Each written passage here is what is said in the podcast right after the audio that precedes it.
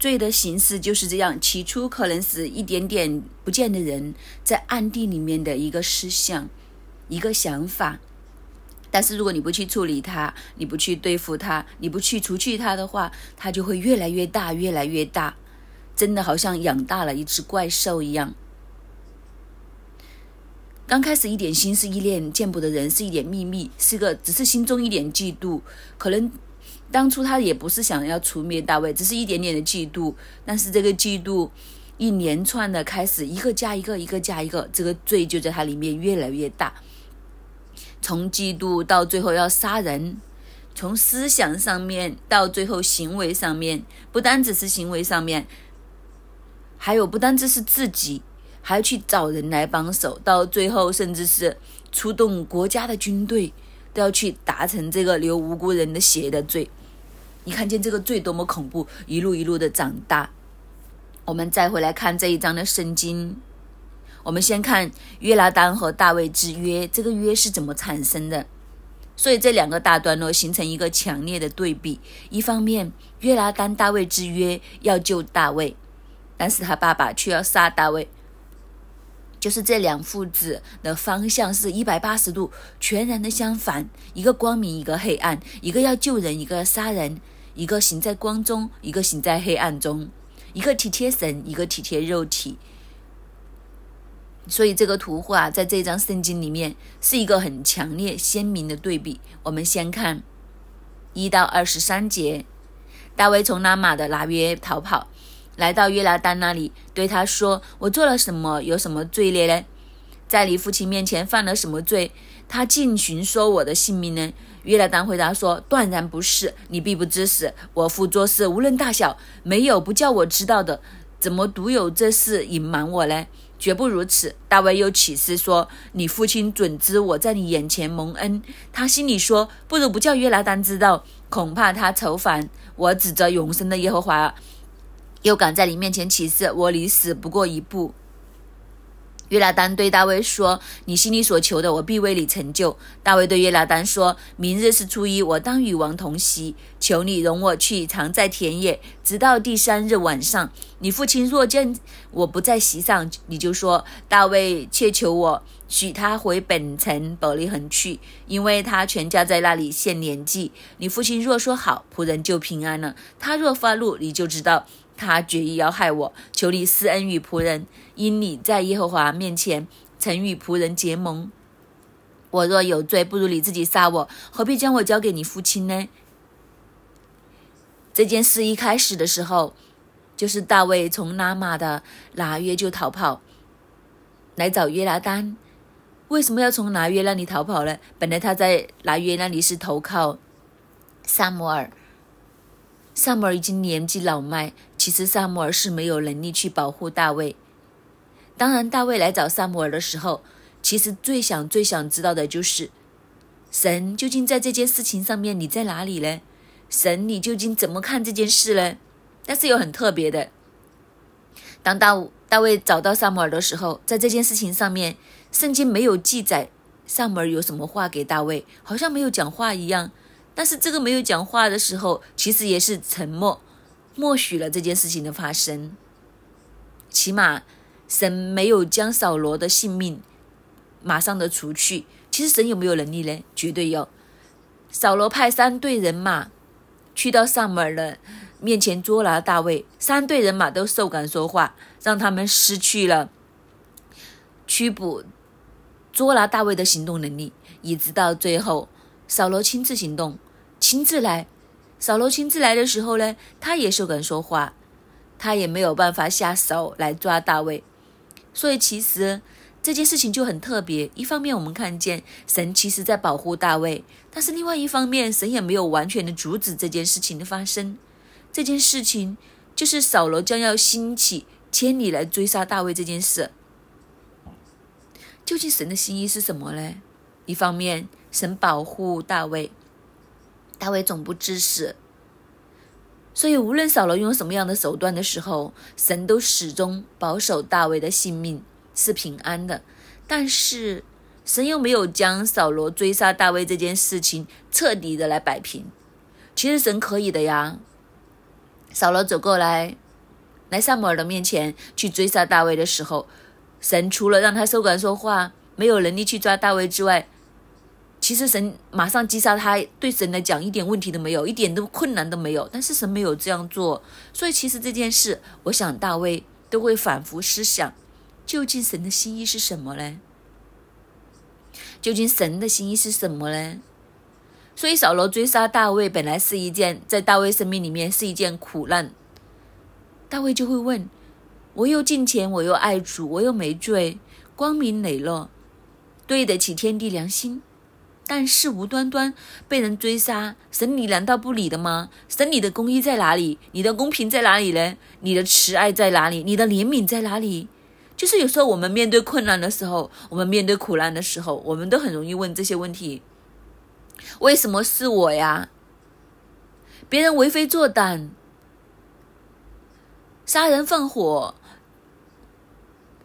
都没有事，反而我变成这样的田地，究竟是怎么回事呢？神你在哪里？你不是公义的神吗？我们都很容易这样去问同样的问题，但是你看见。大卫来到萨姆尔面前的时候，大卫没有问这些问题，萨姆尔也没有讲话，只是神亲自出手拦阻了扫罗和他的人去捉拿大卫，让大卫有机会可以逃跑。所以，其实从这里来看，神的心意好像要让大卫大卫逃跑一样。其实，在这个逼迫、患难、逃跑的过程里面，大卫的生命不断的被。雕琢不断的被建造，他那份对神的信靠，他那份对神在神面前的那一份谦卑，其实都是扫罗在他对他追追杀的这个过程中不断的建立。如果没有这一段苦难的经历，我们今天少了很多美丽的诗篇，因为这些美丽的诗篇很多都是大卫被扫罗追杀，去到亚杜兰洞里面写下来的，所以人生。苦难有时候我们看不明，我们可能不明白，金钱的人都会有苦难，但是在苦难当中，我们看见神有一个底线，这个底线就是神始终保守大卫的生命的平安，大卫不至于死，但是神也允许这些苦难来到，这些苦难来到，为的是要让我们的信心可以得着更大的提升，让我们的生命可以更成熟。这些苦难是锻炼我们属灵肌肉的东西，所以神没有拿走苦难，但是神在苦难当中始终开了一道恩典的门。这就是神的怜悯和慈爱，也是神的智慧高过世人。没有这一段的经历，将来大卫的王位也没有这么稳固；没有这一段的经历，甚至将来大卫都不会成为那个合神心意的王。相反。扫罗就经不起考验，大卫这一段就是他为王之前最大的考验。这个考验通过的时候，神就放心将王位交给他，而大卫也都成为一个称职的王。所以这章一开始的时候，就是从一个这样的背景开始。大卫因为见到萨姆尔，萨姆尔没有特别的话讲，然后扫罗竟然追杀到来。他都知道，在萨摩尔的身边，终究不是一个安身的地方。其实你问我，现在大卫知不知道自己前面的路要何去何从呢？其实他真的不知道，他唯一知道的就是不走不行。他唯一知道的就是一定要走，走去哪里不知道，怎样能逃走都不知道。总之就是一个字，要走。所以他就离开了萨摩尔的跟前，走去找约拿丹。因为他在这个时候唯一可以相信的就是约拿丹，因为约拿丹和他彼此惺惺相惜，也有这个约，所以他找约拿丹要问清楚究竟发生了什么事。他在扫罗面前还有没有立足之地？事情还有没有转弯的余地？如果没有的话，他真的要为自己的性命打算。所以他就去找约拿丹，就问约拿丹：“究竟我做了什么事？我做错了什么事？在你的爸爸面前，我犯了什么罪呢？为什么他要这样子来寻索我的性命呢？这样子来追杀我呢？”约拿丹给他的回答就是：“不是啊，没有这样的事。我爸爸做事无论大小都没有向我隐瞒的，所以一定没有这样的事。他没有收到任何消息。”当然，这件事情扫罗向约约拉丹来隐瞒。不过，扫罗大卫就再一次强调，他说：“其实我离死只不过一步。”我想他所指的就是扫罗拿着枪，呃，不停的这样子刺他，一次又一次的刺他，所以他真的从和和死亡擦身而过。这一次他走到撒母耳的面前，也都是因为扫罗派人去抓他，然后米迦将他从枪口放下去，他能够才能够逃走。所以大卫很清楚的知道，其实扫罗是真的铁定心肠要杀他。但是约拿丹却不相信，约拿丹说没有这样的事，不会是真的。于是他们两个之间就有一个约定。大卫就提出，不如这样，我们用一个方法去试一试。这个方法是什么呢？就是第五节，大卫对约拿丹说：“明天就是初一，初一就是月朔，就是月亮刚刚出来的时候。”一个月的第一日，因为以色列是以月亮为他们的日历的计算方法，所以初一就是月朔的日子。他说月朔的日子，少了有个规矩，就是他的大臣要和他一起吃饭，一起同席。然后大卫的意思就是他就不出现。如果扫罗见他没有在席上的时候，约拉丹怎样回答？约约拉丹就要回答他的父王，就说大卫回去他的本城伯利恒去了，因为全家要在那里献年祭。这里所讲的全家，就不单只是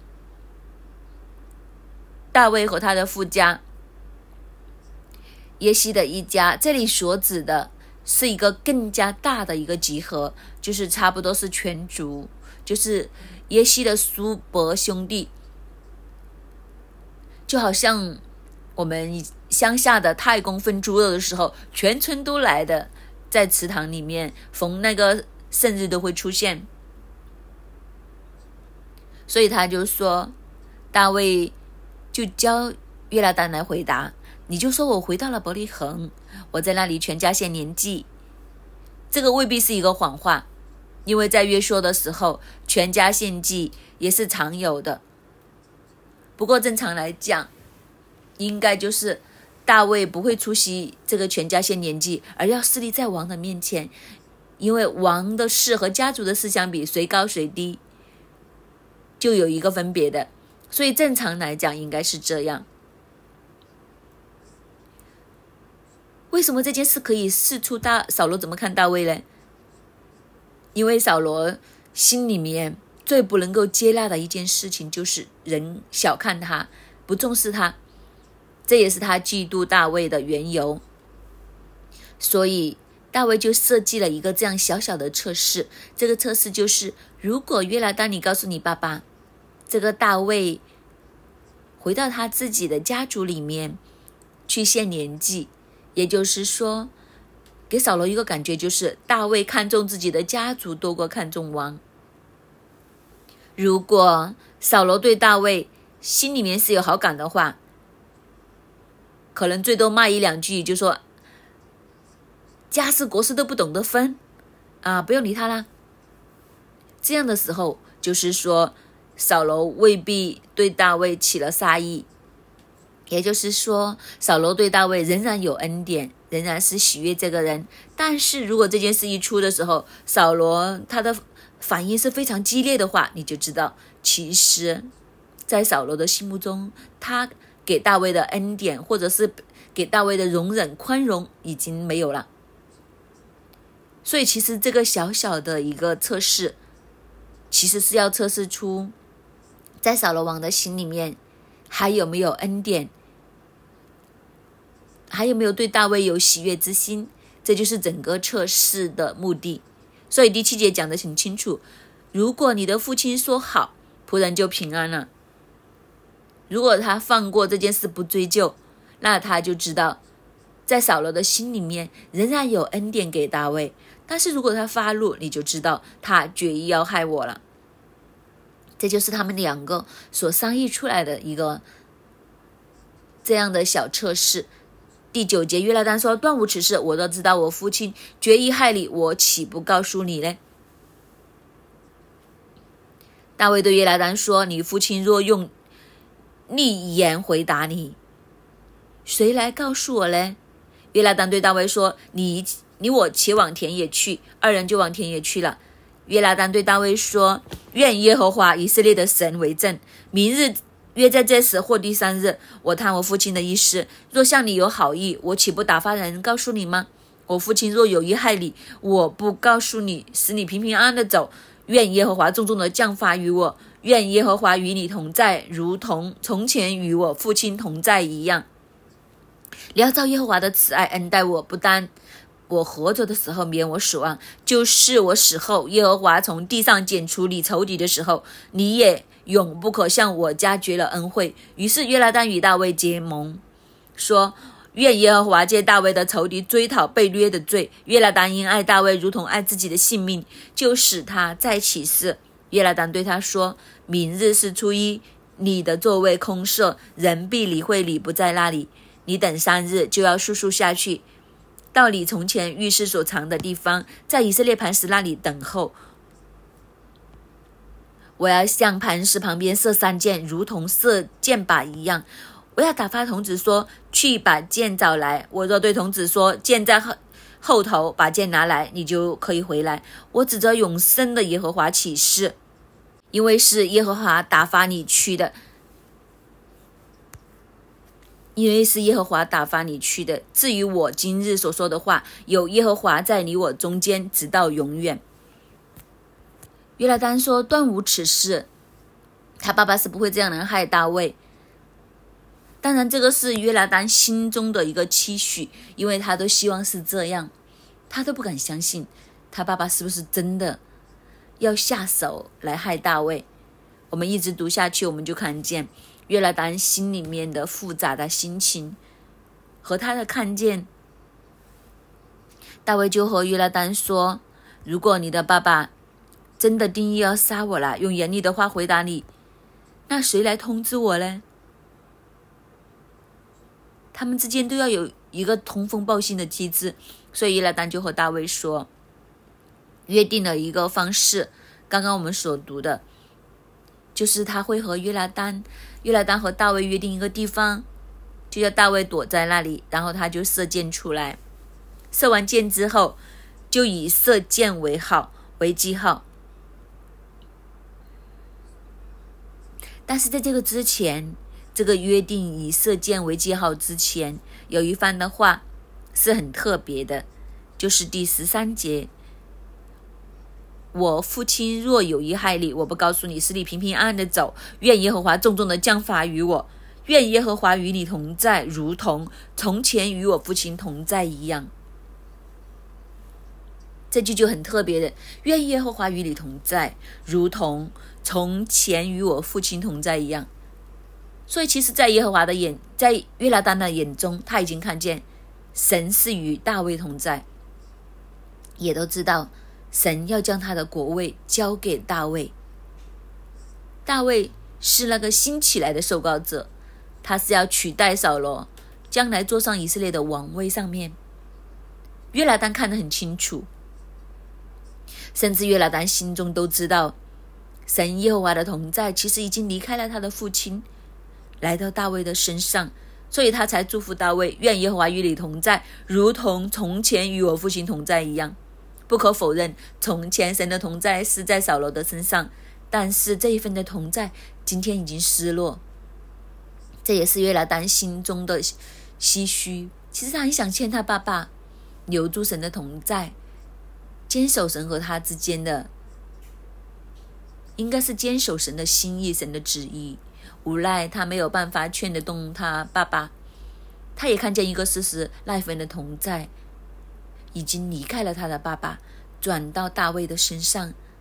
这也是约拿丹的无奈。另外一方面，我们也看见一件事：约拿丹看这件事情和扫罗看的方法，那个角度是完全的相反。扫罗所看的就是大卫是他的威胁。但是约拿丹所看的大卫是神所拣选的人，那为什么会有这个落差呢？其实分别就是，究竟谁的心是接近神的？约拿丹的心是紧贴神的，所以他看的东西不一样。他从来没想过要除灭大卫。严格来讲，其实大卫是他的竞争对手，竞争王位。现在大卫落难，走到他的面前。如果约拿丹的心是依恋和他爸爸一样的话，那这件事，这个历史就要改写了。大卫来到约拿丹面前，可能约拿丹会说：“千载难逢的机会，你现在落难，身边又没有人，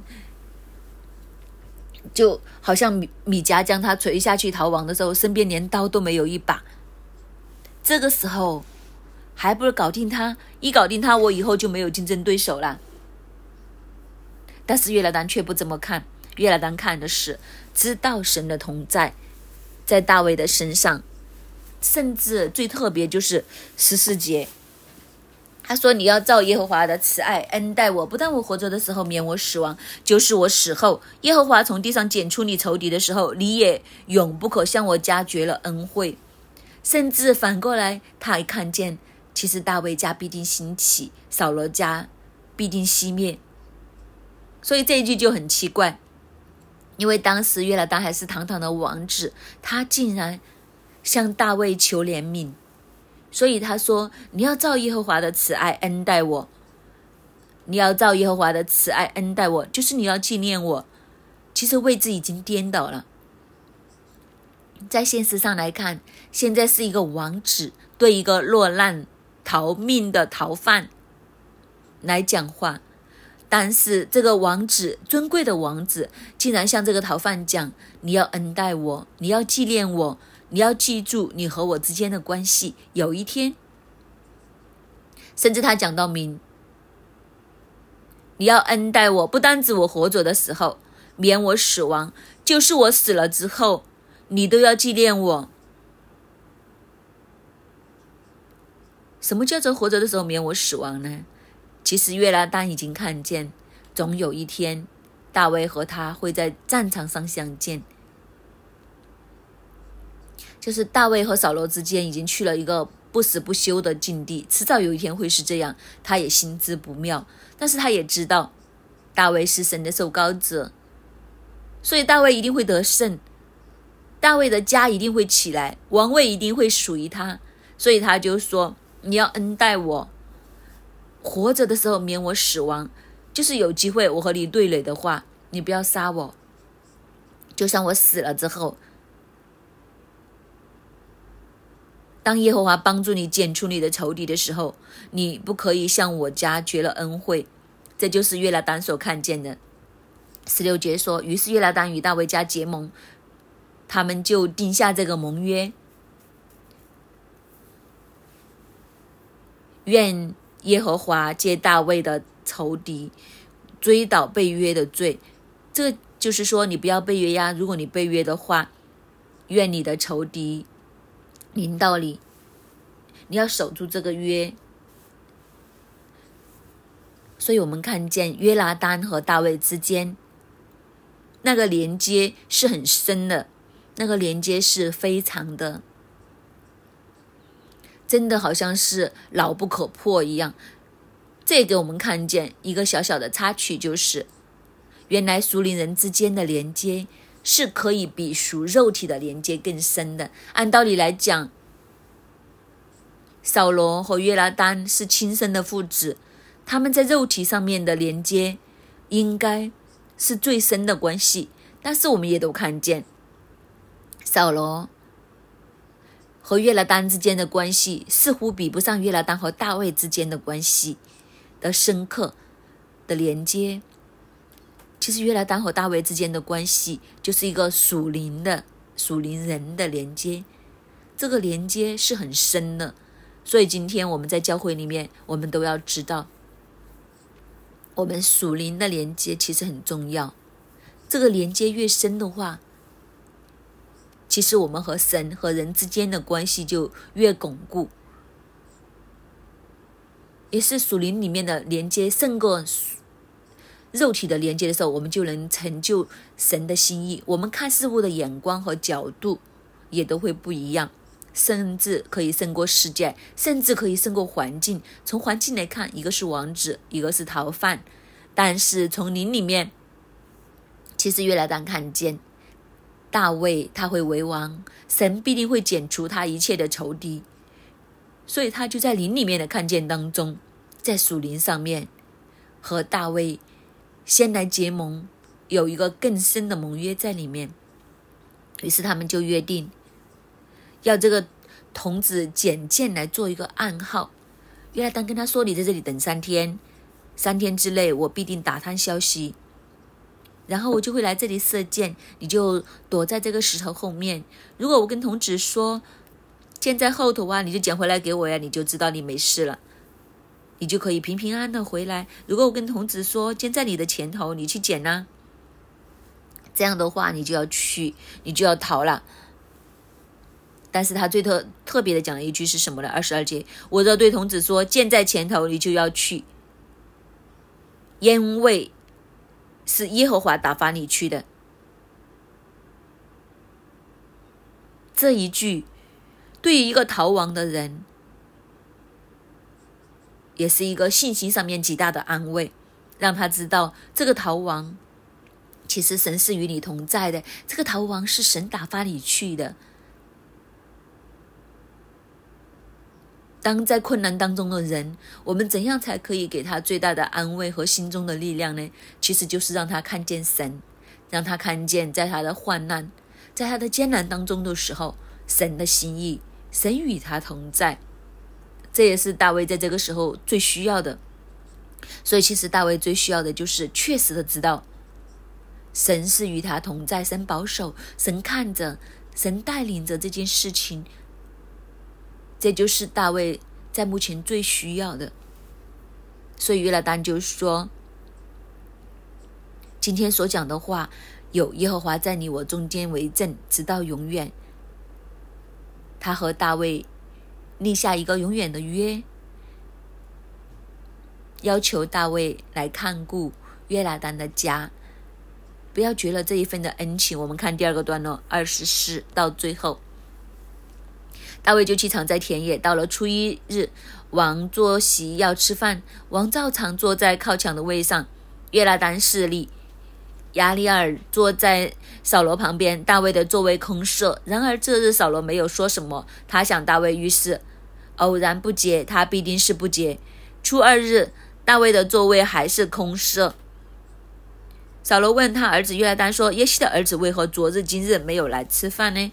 约拉丹回答说：“大卫切求我容他往伯利恒去。他说：求你容我去，因为我家在城里有献祭的事。”我长兄吩咐我去，如今我若在你眼前蒙恩，求你容我去见我的弟兄。所以大卫没有父王的夜袭。扫罗向约拿丹发怒，对他说：“你这顽梗悖逆之妇人所生的，我岂不知道你喜悦耶西的儿子，自取羞辱，以致你母亲怒体蒙羞吗？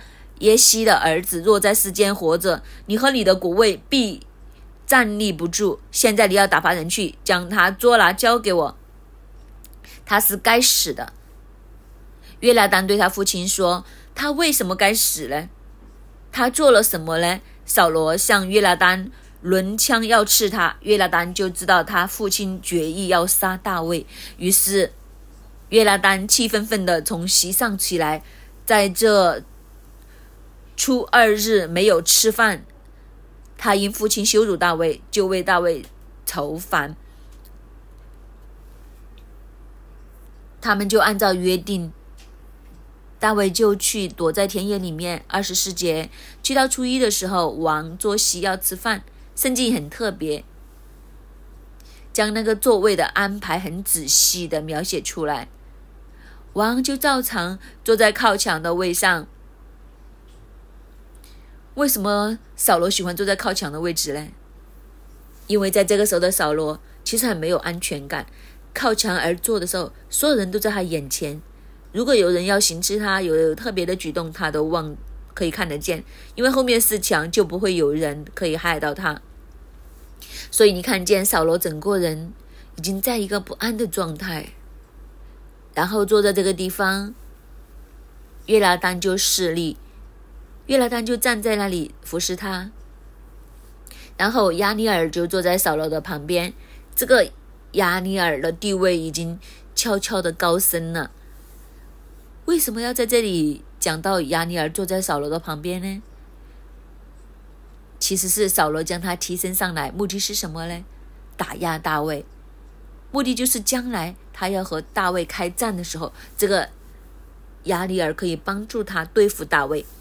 所以静悄悄的，这个亚尼尔出场了，就坐在扫罗王的旁边，甚至王子约拿丹来施力。这就是扫罗抬举他，扫罗要抬举他，你知道。有人可以帮他来打压大卫，他要让大卫在军中的地位慢慢削弱，所以你看见扫罗已经开始摆摆弄这些手段，开始做一些的部署。只是约拿丹在这个时候心中还没有太知道，但这些的摆位已经很明显了。扫罗在这个时候发现，咦，大卫不见了，我大卫没有出现哦，但是他都没有什么。他想，可能大卫是偶然不洁啦，只是去到第二天，初二见大卫的座位还是空的，他就问他儿子约拿丹耶西的儿子大卫，为什么昨日今日都没有来吃饭呢？因为以色列人其实很容易会沾染不洁，比如不洁意就摸到尸体呀，或者触摸了些什么东西嘞？这个律法上面的规律就会不洁，直到晚上。因为不洁净，所以晚上没来，没来吃饭是常有发生的。但是如果连续两天都没有出现，这就不正常了。因为不结的话，他沾染不洁，直到晚上一日之内就搞定了。你如果连续两天都没来的话，那就有点不正常了。除非是病呢，或者是有其他的原因呢。所以他就问扫罗：为什么耶西的儿子没有来吃饭呢？当然约拿丹。就按照他和大卫的约定，就跟他说，大卫没有来赴宴的原因是因为回了老家。但是这句话一出的时候，扫罗里面的愤怒就出来了。其实扫罗自己心里面清楚，他之前已经派人去抓他，抓不到他。好了，到了现在文武百官都列席的时候，他都不来，也就是说，他有心来逃避了。这个有心逃避的时候，扫罗里面的愤怒就出来了。如果再不动手的话，其实他已经开始担心大卫有异性了。就是连文武百官都在的时候，门面功夫你都不做了，所以他就很生气。然后他一生气就乱讲话啦，所以三十节就扫罗向约拿丹发怒，对他自己的儿子说：“你这个顽梗悖逆！”之妇人所生的，我岂不知道你喜悦耶西的儿子自取羞辱吗？以致你的母亲露体蒙羞辱吗？这些话关什么事呢？就算约拿丹和大卫结盟，为什么会讲到以致你的母亲露体蒙羞呢？也就是说，他现在已经愤怒到一个地步，乱讲一通了，什么难听的话都搬出来。其实这个难听的话是羞辱他自己的儿子，但是问题就是，你羞辱自己的儿子，自己光彩吗？如果你骂孩儿子骂到一个地步，连最难听的出口都讲出来的话，那有什么意思呢？这真的是一个呃脏话，就是问候别人的妈妈。这里就可以看见扫罗他当时他心里面。究竟想的是什么？他甚至将话亮白的讲在众人面前。他说：“耶西的儿子若在世上活着，你和你的国位必站立不住。所以你现在要打发人去将他抓来，他是该死的。最特别的是，你和你的国位必站立不住。你和你的国位，这是扫罗所看的。扫罗觉得这个王位是他的。”他要将这个王位传给他的儿子，但是神有没有这么讲过呢？神其实已经高立了大卫。扫罗知不知道神要将以色列的国位给另外一个人呢？他知道萨姆尔讲的清清楚楚，但是他死都不相信，他死都不肯承认，死都不肯接纳，他还要和神斗。所以扫罗最大的问题就是他看王位看的高过他的性命，他为着王位的缘故不惜和神斗到底。其实他都知道背后是神，但是问题就是他死都要和神来斗。固执到一个地步，弟兄姐妹，其实我们今天在心里面是不是这样呢？有时候我们明知道神的心意是什么，但是我们却死都要跟神作对，就是不肯听，就是不肯屈服，就是不肯顺服下来。这个可能就是我们的写照。这也是今天我们值得我们思想。就好像我自己以前一样，其实神呼召我全职，我就是不肯。东离西有多远，我就走多远，就是不肯。到最后，谁能胜得过呢？这就是当时的情况。三十四节，因为扫罗这样讲话，于是约拉丹就气愤愤的从席上起来，没有吃饭，因为看见他的父亲这样羞辱大卫，就为大卫愁烦，甚至三十二节，扫罗甚。三十三节，扫罗向约拉丹抡枪要刺他，约拉丹就知道他父亲决意要杀大卫。这次他甚至对约拉丹来动枪了。这个一动枪的时候，约拉丹已经知道没得回头了。约拉丹其实约拉丹和扫罗的父子关系本来一直都很好，真的好像约拉丹所讲，他父亲所做的事情事无大小，他都知道。他们父子的关系是非常好的。我想约拿丹发梦都没有想到会有一件事情可以让扫罗拿枪来刺他，所以他知道已经没得回头了。于是三十五节次日早晨，约拿丹按着与大卫约会的时候，出到田野，有一个童子跟随。约拿丹对童子说：“你跑去把我所射的箭找来。”童子跑去，约拿丹就把箭射在童子前头。童子到了约拿丹落箭之地，约拿丹呼叫童子说：“箭不是在你前头吗？”约拿丹又呼叫童子说：“速速的去，不要迟延。”童子就拾起剑来，回到主人那里。童子却不知道这是什么意思，只有约拿丹和大卫知道。约拿丹将弓箭交给童子，吩咐说：“你拿到城里去。”童子一去，大卫就从磐石。的南边出来，伏伏在地，拜了三拜，二人亲嘴，彼此哭泣。大卫哭得更痛。约拿丹对大卫说：“我们二人曾指着耶和华的名起誓，说愿耶和华在你我中间，并你我后裔中间为证，直到永远。如今你平平安安的去吧。”大卫就起身走了，约拿丹也回城里去了。所以他们就按照约定，这样用射箭的方式。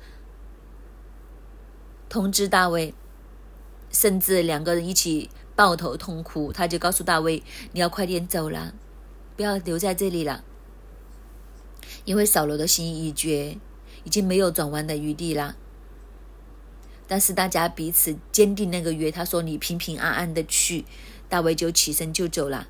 约了丹也回到城里面。这两个惺惺相惜，在林里面心心契合的人。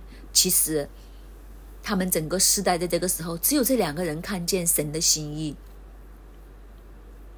却是被这个属于肉体的扫罗给逼迫。所以，弟兄姐妹，我们都要知道，当我们紧紧的抓紧属灵的看见，走这个神的心意和道路的时候，属血肉的、属血气的，其实会被逼迫我们一点都不出奇的事。但是这也是一个考验，在这个的考验当中，我们要坚持到底，因为神的心意必定成就。愿神帮助我们都有这样的属灵的眼界，愿神也帮助我们，让我们真的可以脱离扫罗式的血肉的看法，因为一切都是有神。我们在艰难当中，就算我们有不明白，但是我们知道神有恩典。并且神必定保守看顾我们，这些苦难终有过去的一天。苦难可以在我们的生命里面练就我们更成熟的化了妆的祝福。阿门。主啊，我们相信在你的里面有你的爱，就有那一份的奇迹。纵然我们面对很多的困难，甚至我们是逆风而行，但是主啊，你给我们有一份属天的勇气，你给我们在你的里面跨过一个又一个的困难。主啊，我们感谢你。当我们今天面对困难的时候，我们可能都会问。为什么我会落入这样的田地？但是，当我们今天来看《萨摩尔记》在二十章里面，我们有没有这样问呢？大卫有没有这么问呢？大卫有没有去访问神？为什么我会落入这样的田地呢？其实会看见，神是容让大卫面对这些的困苦。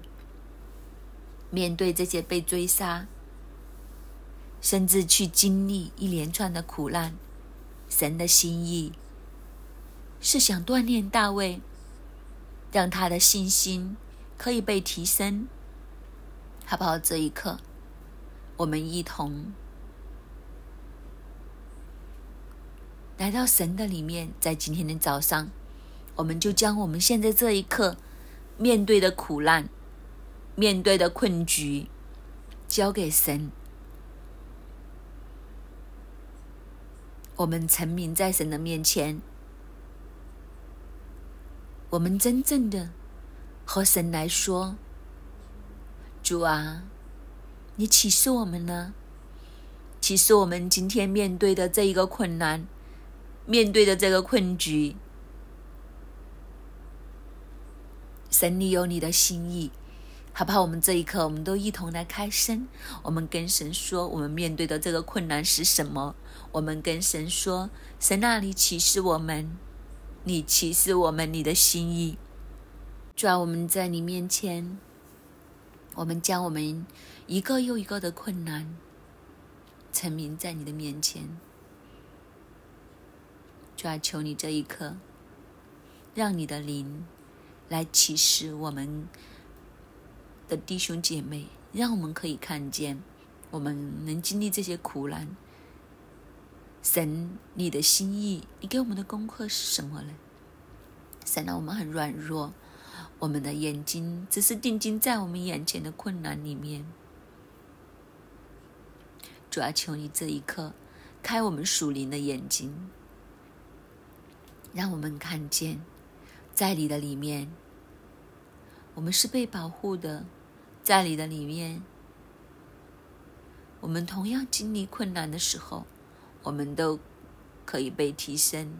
主要求你更多来帮助我们，让我们的眼目是定睛在你的身上，不是定睛在我们眼前的这个困难。调整我们的眼光，更多来对准你。主要当我们落入这个负面。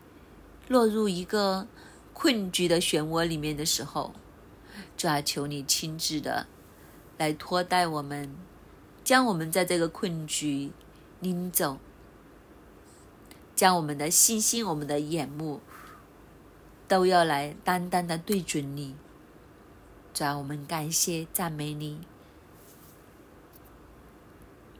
当我们一直这样子看《萨姆记》二十章的时候，我们今天看到约拉丹和大卫那一份在属林里面的连接，我们看到好像十三节所讲的：“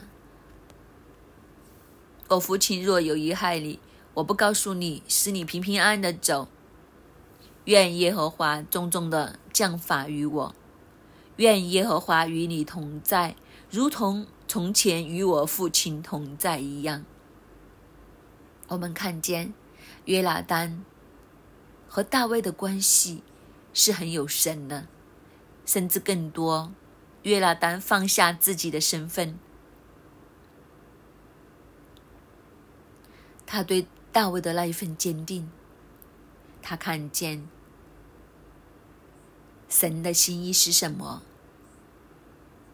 他对神的真心，甚至约拉丹可以在十七节这样说：“因爱大卫如同爱自己的性命，就使他在起誓。”这一个启示。甚至大到约拿丹愿意将自己的性命交给大卫，将自己的前途都交给大卫。今天神告诉我们，当我们看见约拿丹这样子来在神的里面那一段的关系，他知道，他看见神的心意，知道大卫落难了，他愿意将神。带给大卫，作为他的支撑。约拿丹不是看眼前他自己的利益，也都放下自己的身份来扶持大卫，甚至他不惜背叛自己的父亲，他为的就是要去成就神的心意。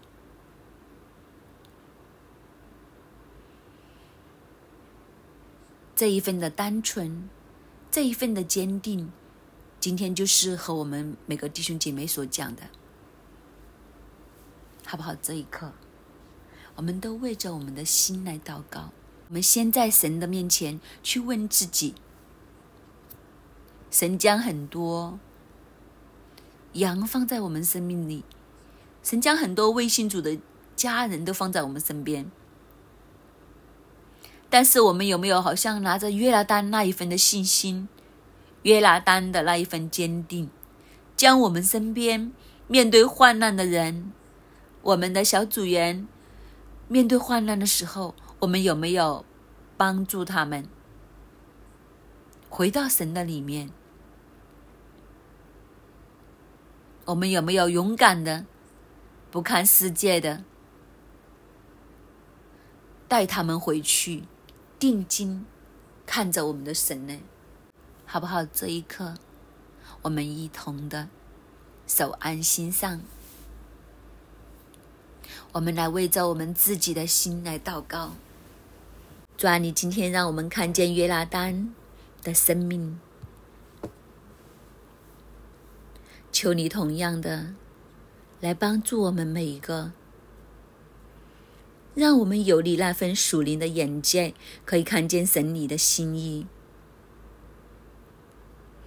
让我们不单单自己看见，我们更多可以影响我们身边的人。在你的属灵的家里面，我们可以彼此扶持，彼此相爱。主要我们不是要。跟着世界而行，用世界的方法来帮我们身边的人，更长久的、更深远的。主要我们要在你的里面，支取你那一份的爱，